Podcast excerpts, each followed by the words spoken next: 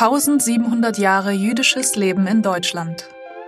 Dieses Jubiläum wurde 2021 in der Bundesrepublik gefeiert. Podium Esslingen hat dabei mitgemacht und einen Soundwalk gestaltet. Einer der Komponisten ist Elisha Kamina. Kamina ist außerdem Theatermacher und lebt in Frankfurt und London. Sein Lied Like We Never Kissed Before beschäftigt sich mit der Esslinger Synagoge. Ich gehe auf jeden Fall an den hohen Feiertagen gehe ich in die Synagoge oder früher war ich auch zu Shabbat öfters da. Ich habe eine Bar Mitzvah gehabt, also dementsprechend war ich auch da. Also da ist es ein sehr, sehr erinnerungsträchtiger Ort. Also und zwar unabhängig, glaube ich, von welcher Synagoge. Die Esslinger Synagoge ist ein mittelalterliches Fachwerkhaus mitten in der Altstadt. 1819 kaufte es die wachsende jüdische Gemeinde und machte es zu ihrem Zentrum. 1938 wurde auch in Esslingen die Synagoge angegriffen und geplündert und Menschen bedroht. Das Haus wurde zwar nicht zerstört, die Gemeinde konnte es aber nicht weiter nutzen. Die Nazis richteten darin ein Heim für ihre Jugendorganisationen ein. Nach dem Zweiten Weltkrieg wurde es als Jugendzentrum genutzt, bis hinein in die 80er Jahre. Darauf spielt Elisha Kamina in seinem Stück an. Heute ist das Haus wieder eine Synagoge. Die jüdische Gemeinde wächst wieder. Wie in ganz Deutschland hat sie sich verändert. Viele ihrer Mitglieder sind in der Sowjetunion geboren.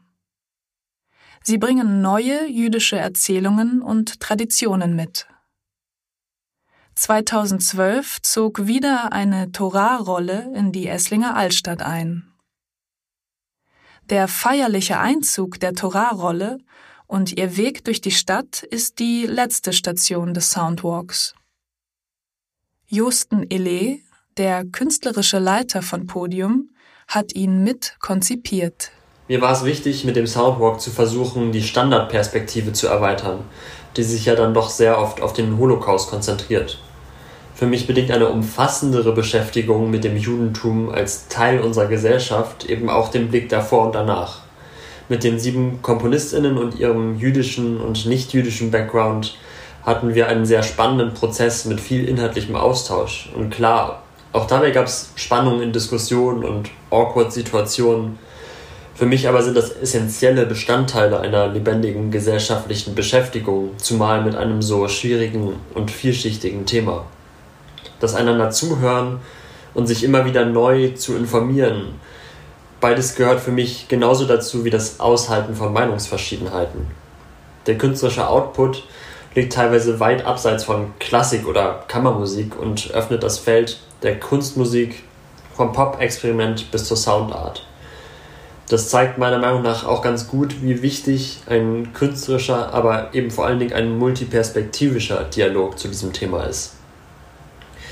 Ich finde, das hört man auch sehr gut in dem Stück von Rike Hui, die uns auch weiterhin als Komponistin begleiten wird und bei der Abschlussveranstaltung im November auf der Bühne zu Gast war.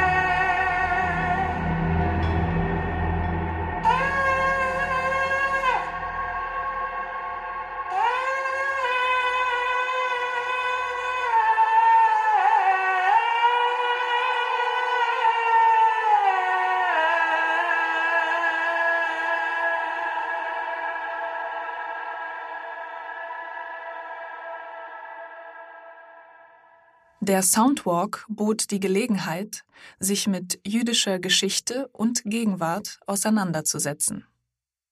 Zum Abschluss des Festjahres 2021 gab es in Esslingen im Rahmen des Soundwalks die Veranstaltung Erinnerungen an die Zukunft. Sie beschäftigte sich mit Fragen wie Wie funktioniert in Deutschland Erinnerungskultur an die Shoah? Wie geht man um mit Antisemitismus? Am 21. November fand dazu in der Esslinger Synagoge ein Tag der offenen Tür statt. Abends gab es im alten Rathaus Konzerte und Podiumsgespräche. Eine der Gäste war die Autorin Lena Gorelik. Sie hat gerade Wer wir sind geschrieben. Ein Buch darüber, wie sie in Schwaben als Kind jüdischer Zuwanderer aufwächst. Ein weiterer Gast war der Theologe Dr. Joachim Hahn der über die Geschichte der jüdischen Gemeinden in Württemberg forscht. Außerdem hat an diesem Abend der Erzieher Oron Heim mitdiskutiert, der die Jüdische Studierendenunion Württemberg gegründet hat. Mit Rike Hui saß außerdem eine der Komponistinnen und Komponisten des Soundwalks auf dem Panel. Der Kulturjournalist Steffen Greiner hat die Veranstaltung Erinnerungen an die Zukunft moderiert. Was jüdisch ist und wer jüdisch ist, dass es fast immer von außen die Zuschreibung kommt. Und ähm, als Kind habe ich in einem Jugendorchester gespielt und für ein Konzert sollten wir Steckdosen mitbringen für die Pultleuchten, die man an die Notenständer macht. Und äh, ich habe also von meinen Eltern eine Steckdose mitbekommen. Das war so ein älteres Modell, äh, Vintage. Äh, das hat man damals aber noch nicht so als Hit empfunden. Jedenfalls, ich packe also meine Steckdose aus und der Junge neben mir sagt äh, mit so einer leichten Mischung aus Verachtung und Neid: Hey, du mit deiner jüdischen Steckdose. Und äh, dann wusste ich also, okay, ich habe eine jüdische Steckdose, aber was das bedeutet und äh, was daran jüdisch ist, das war mir total lang unklar. Und du, du warst ja wie, wie, alt, zehn oder was? Acht okay, oder ja. sowas, ja, genau. Und äh, mein Vater hat also das, äh, irgendwie das Jüdischsein immer in einer unfassbaren Grauzone, in einer Ambivalenz ausgelebt, mhm. sodass es mir einfach ein totales Rätsel war, was das überhaupt bedeutet, jüdisch zu sein. Und es hat sehr lange gedauert, bis ich eigentlich wirkliche Tatsachen über meine Familie erfahren konnte. Mhm. also, dass ich eine jüdische Oma habe und dass sie äh, mit Hilfe ihres Mannes äh, die Shoah überlebt hat, indem sie einen ARIA-Nachweis äh, für sie besorgt hat. Mhm. Rike Hui ist Trompeterin. Sie hat schon mit dem Ensemble Modern gearbeitet oder mit der Basel Sinfonietta, stand aber auch schon mit der Pop-Punk-Künstlerin Peaches auf der Bühne. Für den Soundwalk hat Rike Hui sich mit dem ehemaligen jüdischen Waisenhaus auseinandergesetzt. Dass eine ihrer Großmütter Jüdin war und die andere nicht, hat sie in ihrer Identitätsfindung geprägt. Allein schon, weil sie deswegen Verständnis hat für komplexe Identitäten. Also solche, die dazwischen liegen, zwischen den ganz klaren Polen. Heute kann Rike Hui darüber offen sprechen.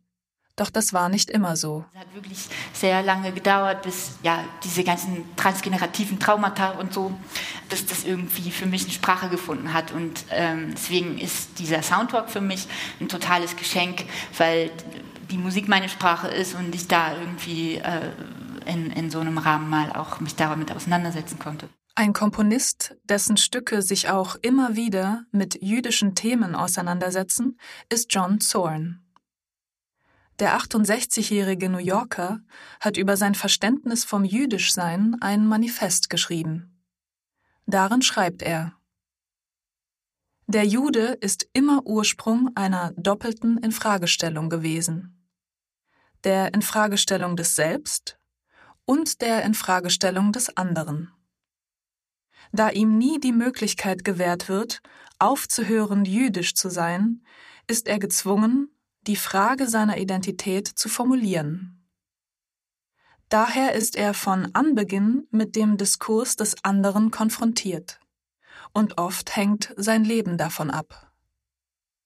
Diese Auseinandersetzung mit Selbst- und Fremdwahrnehmung kennt auch Lena Gorelik. Aber natürlich diese Zuschreibung, mit der man ständig konfrontiert wird, die ja auch vom jeweiligen Kontext abhängt und ähm, mit der man sich auseinandersetzen möchte, ob man will oder nicht, weil auch die Entscheidung sich nicht damit auseinanderzusetzen, ist ja auch eine ständige Abgrenzung. Und gleichzeitig muss man es, genauso wie er das formuliert hat, auch für sich nach innen klären. Ne? Und das ist manchmal ein ähm, Spiel gegeneinander, manchmal geht es miteinander einher, aber oft ist es tatsächlich, also ich erlebe das so, dass das oft etwas ist, was auch von außen getriggert wird. Lena Gorelik wurde 1981 in St. Petersburg geboren. 1992 kam sie mit ihrer Familie nach Ludwigsburg. Davon erzählt sie in ihrem autofiktionalen Roman Wer wir sind. Der Roman ist im Mai im Rowold Verlag erschienen. Ihre Bücher erhielten bereits zahlreiche Preise. Ihre Romane standen auf der Longlist zum Deutschen Buchpreis und zum Deutschen Jugendbuchpreis. Im Moment gehört Gorelik zu den Namen, die immer wieder fallen, wenn es darum geht, welchen Stimmen des modernen Judentums man gerade zuhören sollte. Das ist jedoch auch eine Schublade, in die sie sich nicht gerne stecken lässt nämlich dass sie als Jüdin in Deutschland eine Funktion für die Mehrheitsgesellschaft erfüllen soll.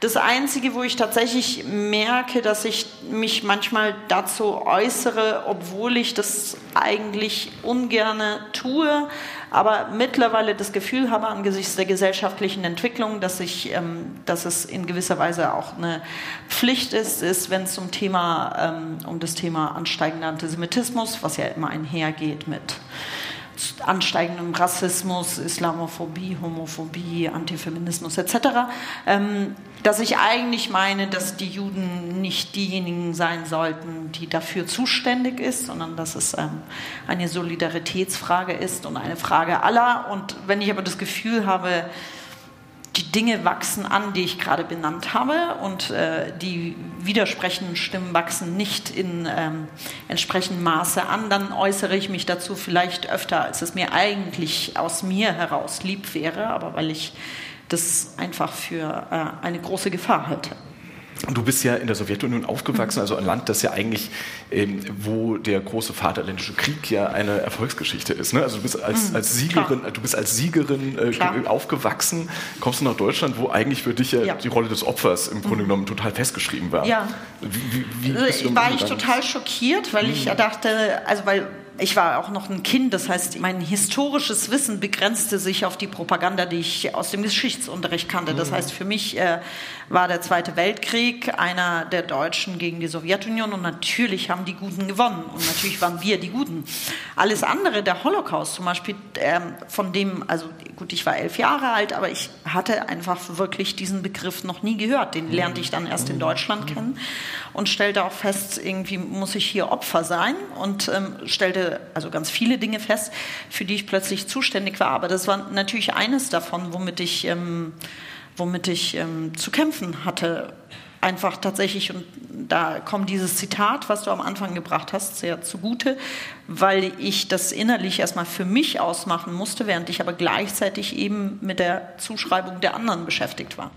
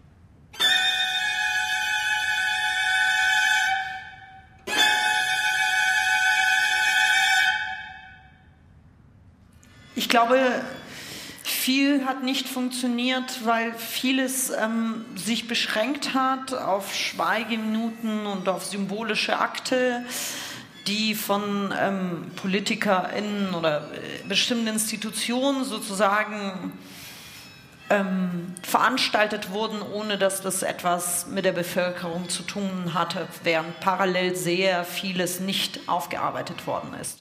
Vielleicht meint Lena Gorelik mit dieser Aussage eine ähnliche Kritik an der Erinnerungskultur wie Ruth Schöntal in ihrer Musik.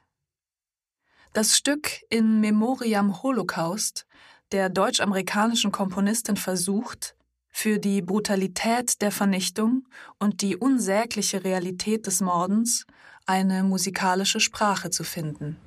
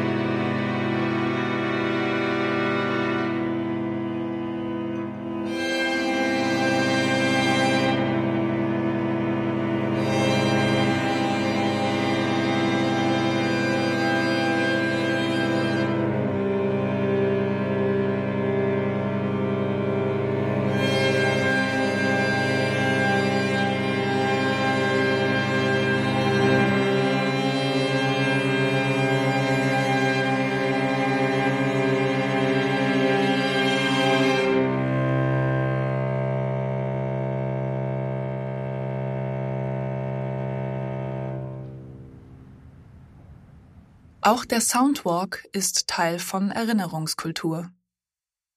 Und gleichzeitig ist er eine Erzählung von heute. Leider gehört zu dieser Gegenwart auch nach wie vor Antisemitismus.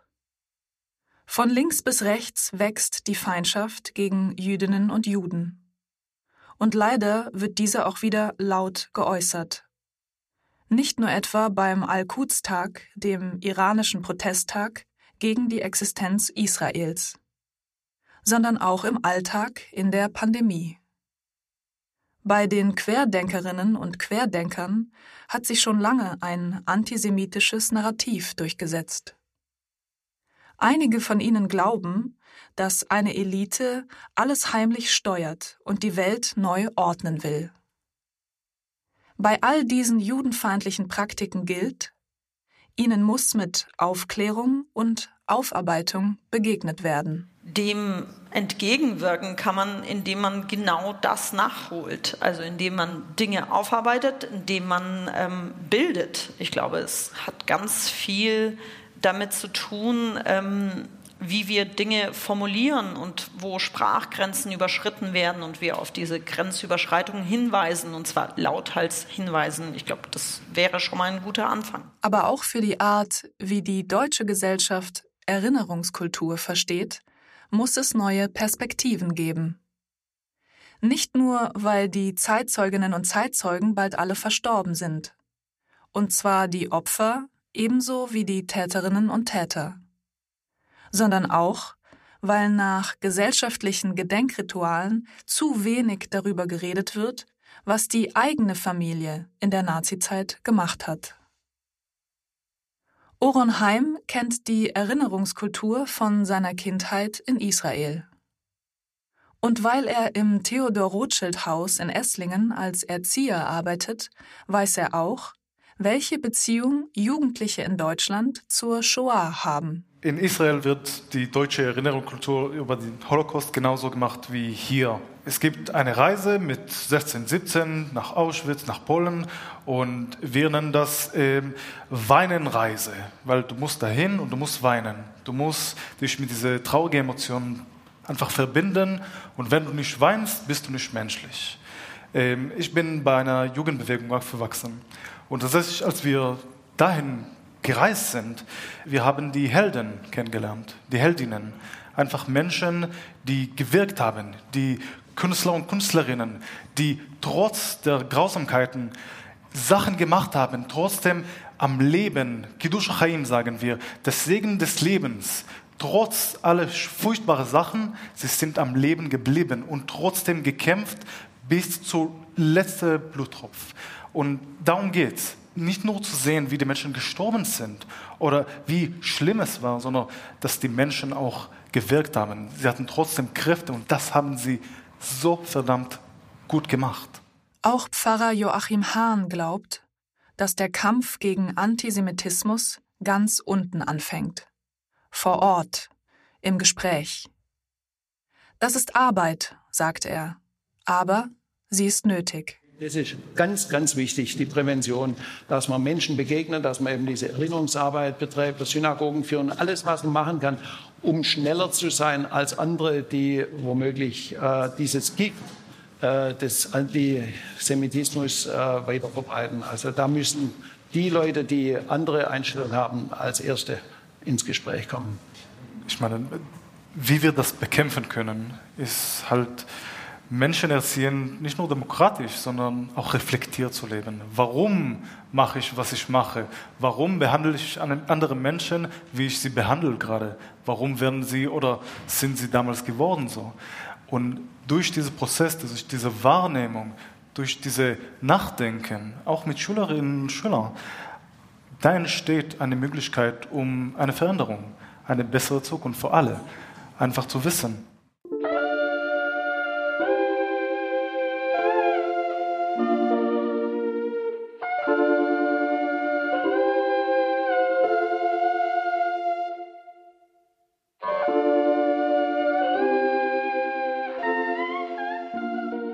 Ein Podcast von Podium Esslingen. Redaktion und Produktion Ariana Zustra und Steffen Greiner. Sprecherin Ariana Zustra. Aufnahme Danny Weber. Schnitt Sebastian Paschen. Der Soundwalk Esslingen ist in Partnerschaft und mit Unterstützung zahlreicher Institutionen und Einzelpersonen aus Esslingen entstanden. Das Projekt wurde möglich gemacht durch eine Förderung im Rahmen des Festjahres 1700 Jahre jüdisches Leben in Deutschland vom Innovationsfonds Kunst 2021 durch das Ministerium für Wissenschaft, Forschung und Kunst Baden-Württemberg und eine Förderung durch die Karl Schlecht Stiftung.